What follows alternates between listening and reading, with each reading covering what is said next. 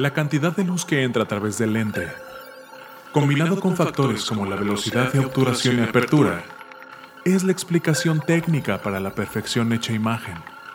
La posición, encuadre de la cámara y el clic son determinados en un instante. Todo ejecutado por un imperfecto ser humano. La sinergia de artefacto y energía viva lo convierte en un momento irrepetible de la historia y de nuestro paso por este mundo. El poder de la fotografía radica en detener el tiempo. Un instante. Enfoque irresponsable. Con Mindy, en Irresponsable TV. Hola, ¿qué tal amigos? ¿Cómo están? Me da mucho gusto estar aquí con ustedes una vez más en, en Enfoque Irresponsable. Yo soy Mindy y pues bueno, en esta ocasión este me da como mucha emoción porque ahora está un formato, o bueno, en esta entrevista es un formato diferente porque pues ahora tengo a mi invitado aquí al ladito de mí. Es presencial a, a comparación de otras veces. Y bueno, pues en esta edición de Enfoque Responsable tenemos a un gran invitado.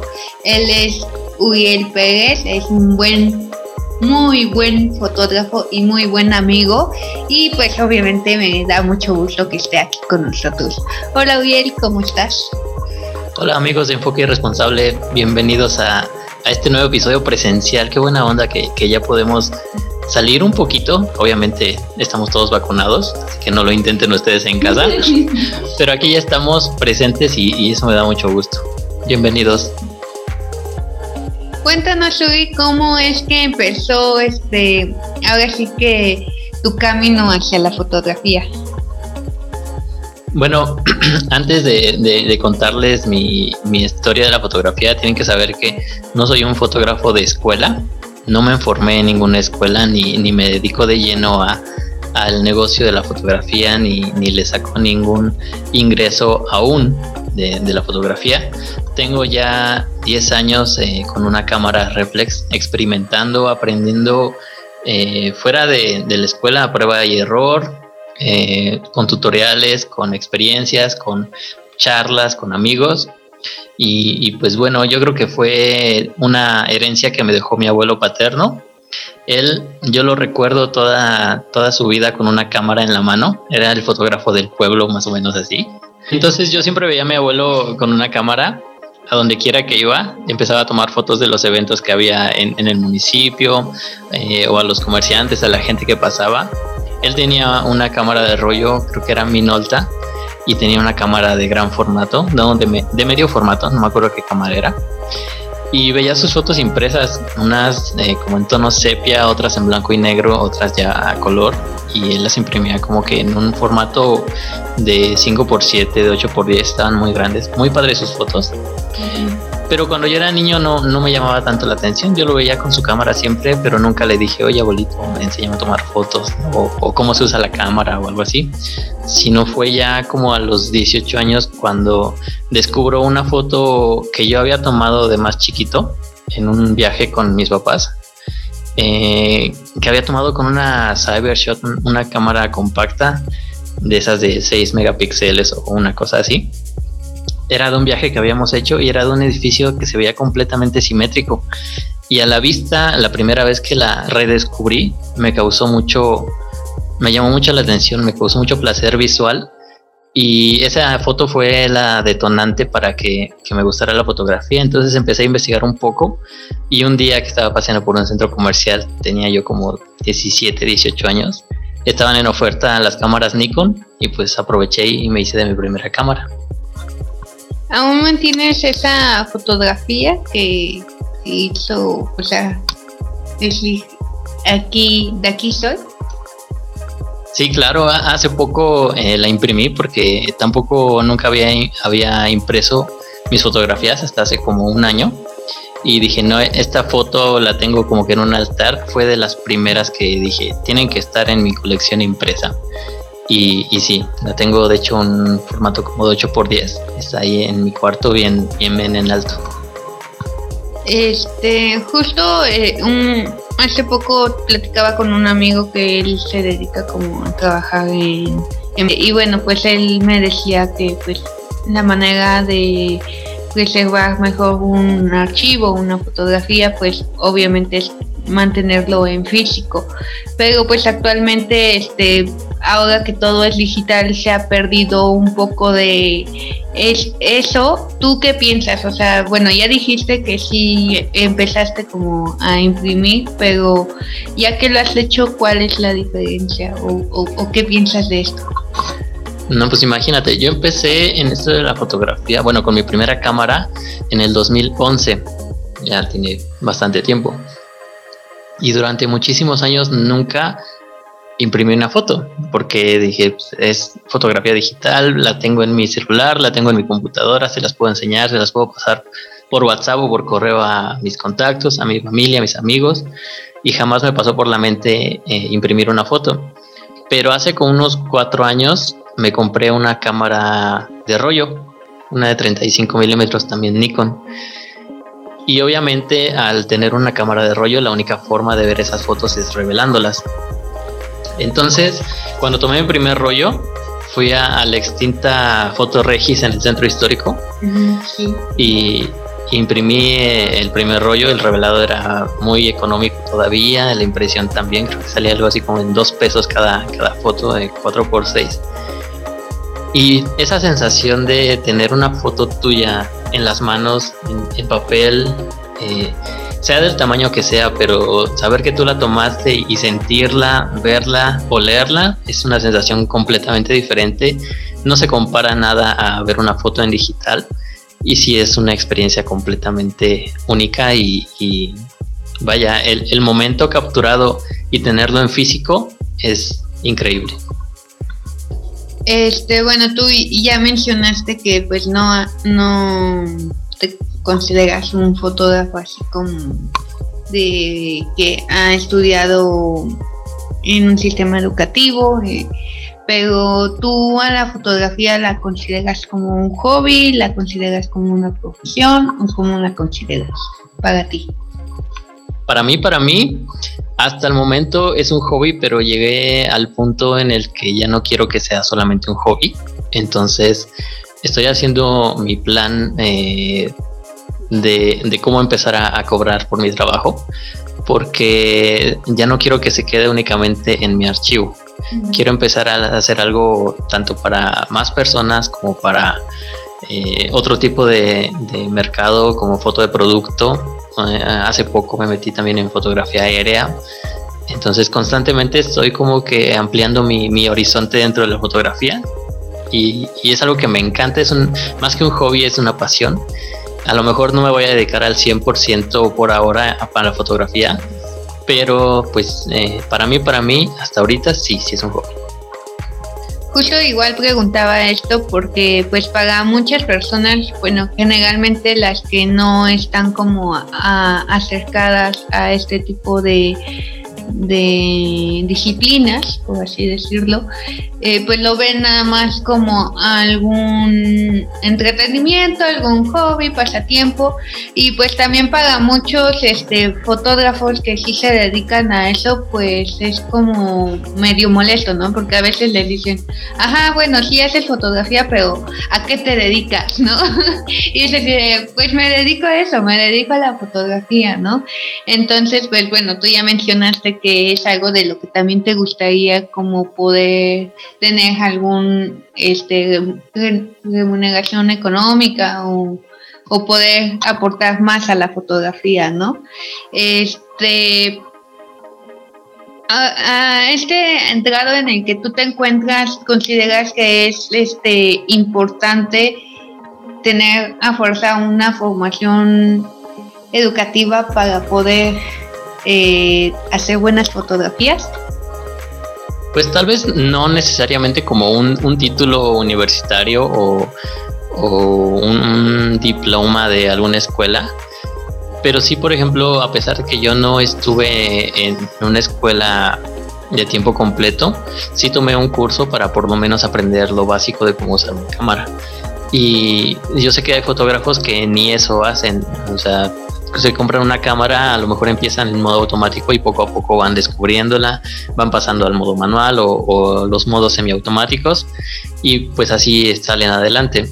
Mm, a lo mejor no es tan indispensable la, formación escolar, pero sí es importante tener la curiosidad de saber cómo funciona la cámara, eh, qué, cuál es la teoría detrás de la formación de una imagen, por lo menos esa, ese interés que se tiene que tener para saber cómo se hace una fotografía. Porque, por ejemplo, yo lo hice mucho tiempo de manera empírica y si ahorita me detengo a ver una foto del 2012, pues nada que ver. Eh, hay a lo mejor de mil fotos que tomé en, esa, en ese entonces, una foto se llegará a rescatar y, y, eso a lo mejor es mucho, ¿no? Pero pues tiene que ver con eso, la formación sí, sí considero que es importante. Digo, a lo mejor no una licenciatura, un, un diplomado, una carrera técnica, pero sí esa curiosidad de saber cómo funciona una cámara. Y bueno, este, eh, tú, bueno, tú dices que, no, te consideras así como un fotógrafo de, formación, pero en lo particular yo a mí me gusta mucho tu, tu, trabajo y la verdad es que a los que nos están escuchando se los recomiendo mucho que vayan a verlo. Este, eh, Uriel no solamente se dedica a un solo tipo de fotografía y bueno, pues aquí que nos cuente un poquito de qué tipo de fotografía es la que él hace. No, pues muchas gracias. De verdad me siento muy, muy halagado viniendo sobre todo de alguien como tú, que también considero una gran fotógrafa. Pues yo empecé desde el 2011, mi, principal eh, objeto de tomar fotografía era en los viajes a los que iba eh, pues de chavito todavía con mis papás a cualquier lado que iba yo llevaba mi cámara y me dedicaba principalmente a foto de paisaje. También en ese entonces, pues la emoción de tener una cámara, pues le tomas foto hasta el lápiz que tienes enfrente, ¿no? Pero mi principal objetivo en ese entonces era foto de paisaje. Y pues nada más para mí, ni siquiera tenía Instagram en ese entonces, no me llamaba nada la atención, eran nada más fotos para mis recuerdos. Poco a poco me voy adentrando más eh, en algo que siempre me llamó la atención desde el primer concierto al que fui. Fue eh, una vez que estaba en el Vive Latino, era el 2009, y yo todavía de muy chavito me llamaba mucho la atención estar hasta enfrente del escenario. Entonces yo estaba pegado a la valla en el Vive Latino de 2009 y cada que iba a empezar una banda veía un montón de gente que se metía entre el escenario y la gente y tenían cámaras. Eran los reporteros, ese era el famoso pit ahí fue mi primer acercamiento a la fotografía de conciertos. Yo ni siquiera sabía que era un género de fotografía. Y, para cuando terminó ese día de, concierto, yo dije, un día quiero, quiero estar ahí, quiero aprender a hacer eso. Fue hasta como por ahí del, ¿qué será? 2016. 17. 17 que conocí a una gran amiga por una invitación en Facebook bendita la hora en que le escribió y bendita la hora en que me contestó porque porque aquí dice que casi no contesta. Pero así fue como eh, pude tener mi primer acercamiento a la fotografía de conciertos. Fue maravillosamente increíble. Desde el primer momento en que estuve ahí dije esto es lo que quiero hacer también con la fotografía. Me encanta desde ese entonces pues casi no, no he parado hasta que pasó la contingencia hasta que empezó la pandemia, fue que pusimos pausa a, ese proyecto, pero bueno. Eh, en ese entonces, un poquito antes de que empezara la pandemia, descubrí otro, otro género de fotografía que se llama spotting de aviación. Es eh, la observación de las operaciones de aviones, despegues, aterrizajes y, y de las fotos que se les toma a las aeronaves. Y hay una terraza eh, muy padre aquí en la Ciudad de México que está entre las dos pistas del Aeropuerto Internacional de la Ciudad de México, a la cual me encanta ir. Descubrí eh, esa terraza, es un café, hace como dos años y medio. Y me gusta ir mucho los fines de semana a, ver las operaciones del aeropuerto y a tomar fotos. Eh, igual mm, ya tengo un acervo fotográfico de aviones muy muy grande, a lo mejor no todo lo he compartido, pero he ido aprendiendo también porque también tiene su chiste, no es algo así como que muy, muy sencillo de hacer, pero está muy, muy padre también. Y pues últimamente he querido hacer retrato. eso es así como que lo último. Tendrá un año que, me empezó a llamar la atención la fotografía de retrato. Ahí sí no sé casi nada. Eh, no tengo ningún maestro ni, ninguna inspiración eh, fuerte de retrato, pero pues apenas estoy haciendo mis pininos. A lo mejor en un año ya, ya tendré un, portafolio de retratos. Uriel es el claro ejemplo también de, de estas personas que se pueden eh, dedicar a, a otras cosas eh, laboralmente, pero que al final de cuentas la fotografía los llama y que pues eh, su trabajo su trabajo lo refleja, ¿no? O sea, él, aunque él diga que sus pininos y así trate de ser un poco modesto, este, la verdad es que su trabajo es muy bueno y otra vez se lo recomiendo ir a verlo. Y bueno, de todas, todas este, pues ya dijiste que sí, sí has hecho como varios tipos de, de fotografías en varias áreas. Este, generalmente eso también está padre porque no, no te encierras a un solo género, ¿no? Y también, como lo mencionabas, o sea, el hecho de que pruebes, eh, por ejemplo, las fotos a, a los aviones, eh, descubres que tienes que hacer algo diferente a lo que haces en la fotografía de concierto, ¿no? Eso es como lo interesante de la fotografía, que de todo el tiempo, o sea, todo el tiempo estás aprendiendo. O sea, para mí es algo que también que de momento digo, no, pues lo mío es la fotografía de concierto y de momento ya no sé cómo llegué a la fotografía de auto, bueno, al autorretrato y luego ya sí me salté a la callejera y, y pues también ese es como el chiste de la fotografía, como poder eh, pues apreciar todo, ¿no? Porque pues creo que eso hace también al fotógrafo poder ver donde sea que te pagues una perspectiva diferente a lo que la gente normal lo hace, ¿no? De todas las fotos que tú has hecho, ¿cuál ha sido como una de las que más te ha marcado? Vaya, eso está difícil. Pues es que yo creo que hay varias, no, no solo es una, y, dependiendo del tipo de fotografía que haga, porque por ejemplo, en, en, el mundo de la aviación yo tengo un avión favorito.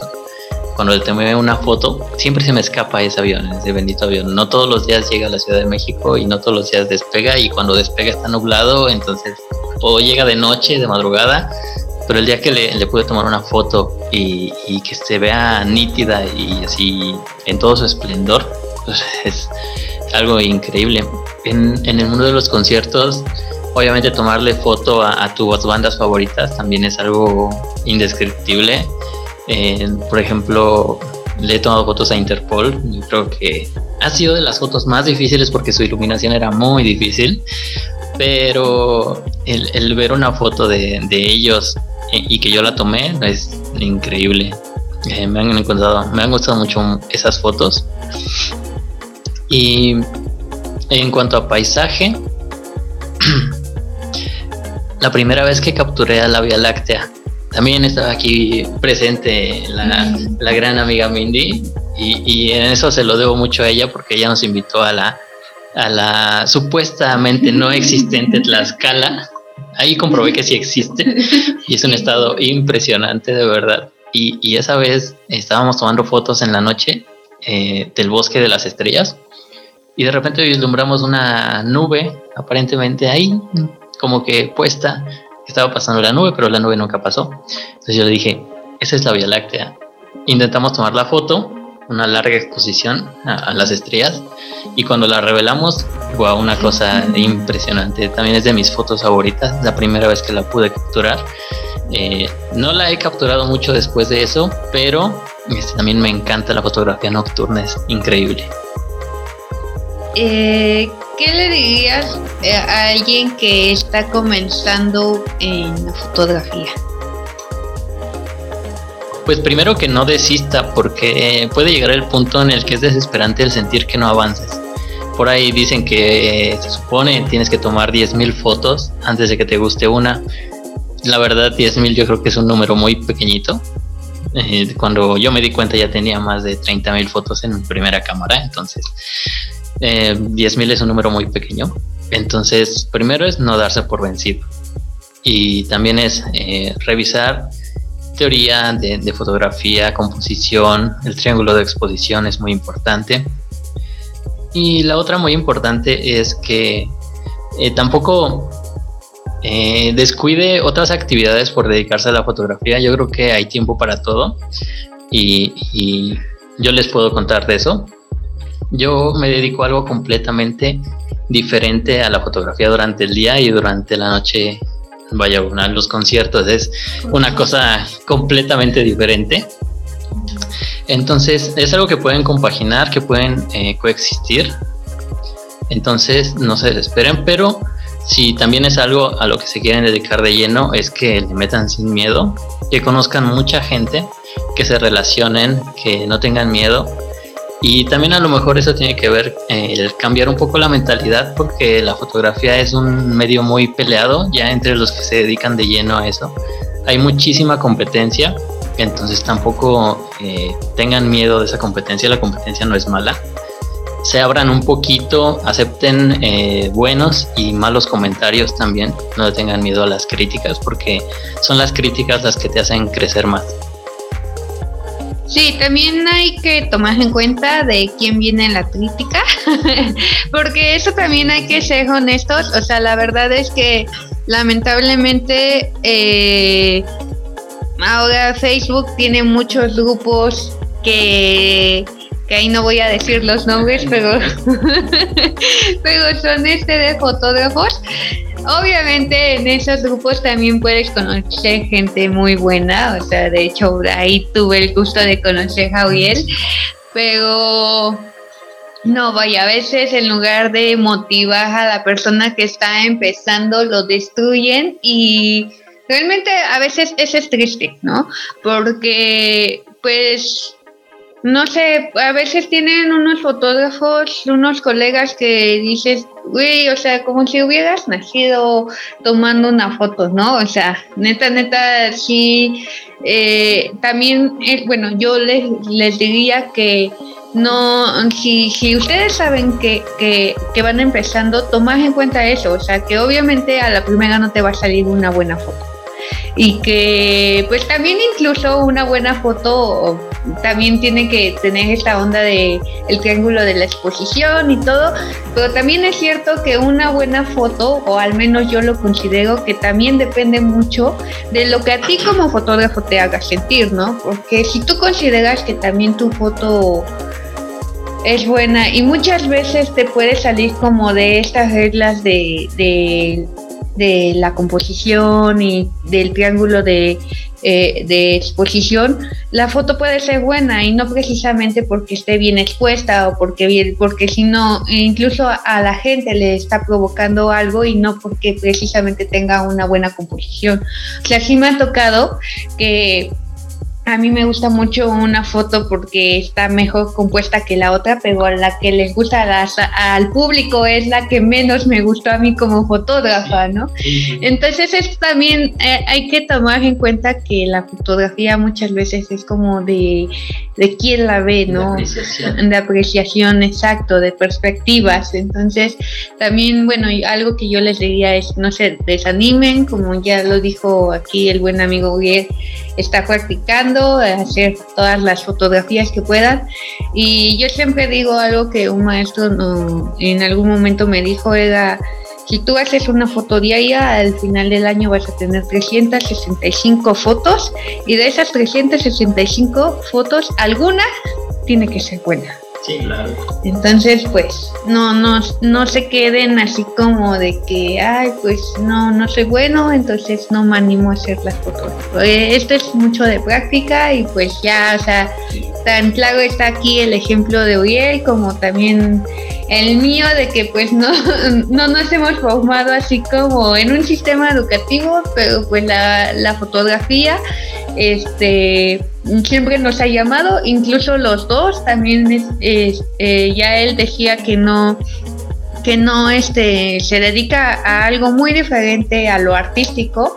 También yo, o sea, los dos estamos en un área médica, o así, en área de salud, y pues eso no, no nos ha detenido. Y también quería preguntarte eso, en cuanto al área de salud, ¿has involucrado la fotografía? Sí, de hecho, bueno, en realidad nunca había hecho antes foto de producto, pero en mi trabajo eh, de pronto surgió la necesidad de tener un stock de imágenes. Eh, entonces, como saben ahí que me gusta la fotografía, me dijeron, oye, ¿podrás tomar algunas fotos de, lo que hacemos aquí? Las tomé y la verdad es que los resultados a mí me han gustado muchísimo, a, la empresa también le ha gustado bastante. Esas fotos se han usado para publicidad y, por ejemplo, hace un año que empezó la pandemia, eh, cuando empezamos a, participar en la toma de muestras COVID, yo hice un retrato eh, tratando de documentar lo que estábamos haciendo. Pues por azares del destino y de un amigo muy bueno que yo tengo, esa foto se expuso en el centro histórico hace, yo creo que ya, ya va a ser el año. Eh, esa foto se expuso en, en, la reja del Comité Nacional de un partido político. Pero bueno, eh, y es una exposición fotográfica. Participaron dos fotos mías durante la pandemia. Una de ellas fue de una persona tomando una muestra COVID. Eh, entonces ahí fue como que la forma de conjuntar mi trabajo, trabajo, trabajo con mi, mi pasión, que fue la fotografía. Yo no me esperaba esa foto expuesta y fue un poco triste porque nunca la fui a ver. Nada más este, la persona a la que yo le tomé la foto sí fue, se tomó la foto al lado de, de, de la foto impresa en, en, gran formato. Yo nunca fui, eh, qué triste, no sé si sigue ahí, ya no creo, pero, pero bueno, ya es este, una participación un poco importante que considero. Órale, pues sí, qué, qué, triste que no la hayas visto, pero es más triste que no nos hayas invitado a verla. no hagan eso, amigos. no se podía salir, estamos en época de, encierro total, entonces, no, por eso no les dije nada. Ok, se perdona porque pandemia. Pero bueno, o sea, ya, ya vieron que también no, no es necesario como separar nuestras, mm, nuestras áreas laborales, porque incluso hasta ahí podemos involucrar a la fotografía. El chiste es que hagamos foto en todo momento y, y no lo dejemos, ¿no? Este, ¿Alguna de tus experiencias, eh, o sea, de las mejores experiencias y una mejor y una peor experiencia que, que has vivido con la fotografía? Híjole, es está difícil porque realmente creo que no he tenido malas experiencias. Una buena experiencia, te puedo decir, la primera vez que me subí a un escenario a tomar fotos. Y si no mal recuerdo, hasta la fecha es el único escenario al que me subí a tomar fotos. Y eso fue cuando tomé un curso de, eh, fotografía básica, de cómo aprender a usar la cámara. Era como el 2012 y había un ciclo de conciertos que eran en la Casa del Lago en Chapultepec. Ese día yo iba saliendo de clase, era sábado, los conciertos eran a la una de la tarde en sábado o domingo, no, no, me acuerdo. Estaba tocando La Gusana Ciega. La Gusana Ciega no es de mis bandas favoritas, me gustan mucho, pero no es mi banda favorita. Y por azares del destino ha sido de las bandas que más veces he visto en vivo. Para ese entonces ya los había visto como cuatro veces en vivo. Y dije, no, pues una más yo llevaba mi cámara.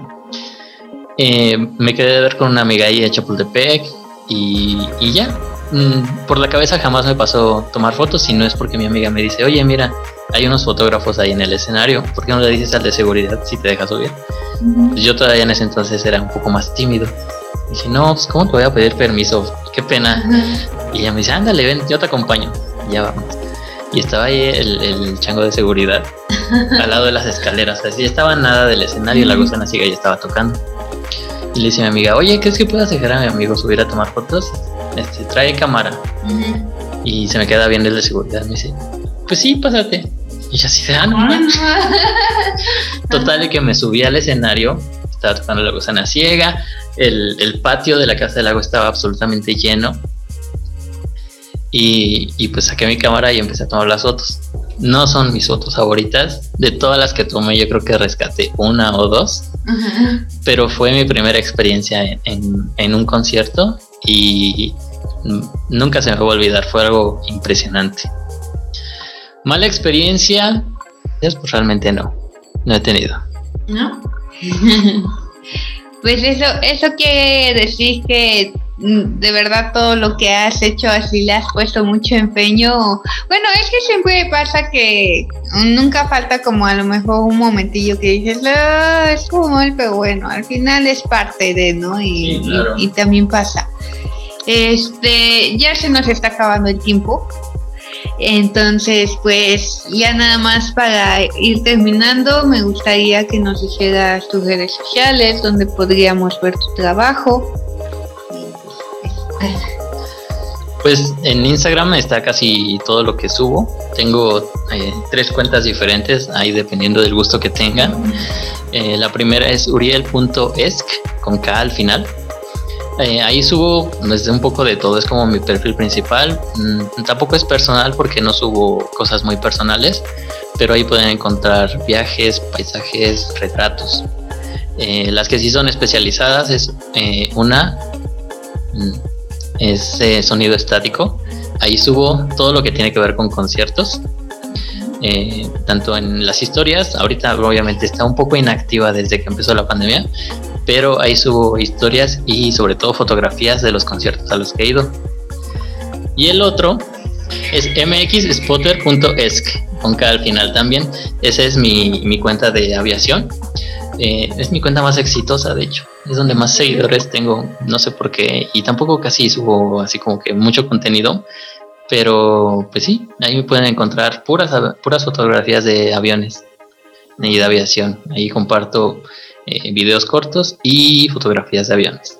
Son mis tres redes sociales. Pues muchas gracias, Uri, este, por estar aquí con nosotros, por ser parte ahora del podcast de Enfoque Irresponsable. Y pues te agradezco que hayas aceptado esta entrevista. Este, eh, a todos los que nos están escuchando, no no se olviden de ir a ver sus fotos, de ver su trabajo, también coméntenos si, si les qué les parece el trabajo de Uri, si hacen algo parecido. Este, no sé si quieras agregar algo más. No, pues nada más agradecer la, oportunidad. En realidad no soy mucho de, de que me entrevisten. No no este no me habían entrevistado de esta forma jamás pero a mí me gusta mucho compartir todo lo que sé y, si tienen alguna duda o un día quieren hacer un, un por el centro histórico pues armamos una salida este, una sesión conjunta con todos los fotógrafos quieren aprender cosas pues todos podemos aprender de todos.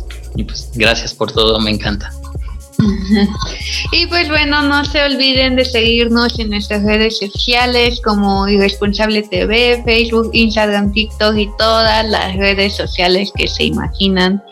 Eh, ahí estamos como Irresponsable TV, yo soy Mindy y pues bueno, les agradezco que nos hayan estado escuchando hasta este momento del podcast.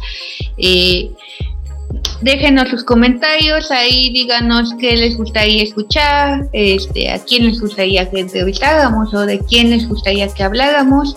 Y pues nada, muchas gracias de nuevo y nos vemos, nos escuchamos en la próxima emisión de Enfoque Responsable. Adiós. El futuro nos alcanzó.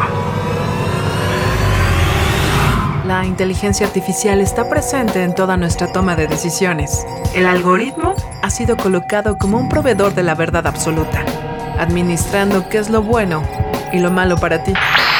La última esperanza es defender el más grande idealismo de la juventud. La irresponsabilidad. Porque no se es joven si se es responsable. Y para los viejos, es el último vestigio de que un joven habitó en él. El algoritmo no manda sobre ti. Ser irresponsable es tu más grande poder, que no le permite a ninguna corporación encajarte en un estereotipo cuantificable. Irresponsable TV. Música del mundo para el mundo. Disponible en Facebook Live, YouTube, Instagram, Twitter, Apple Music, Spotify. Amazon Music.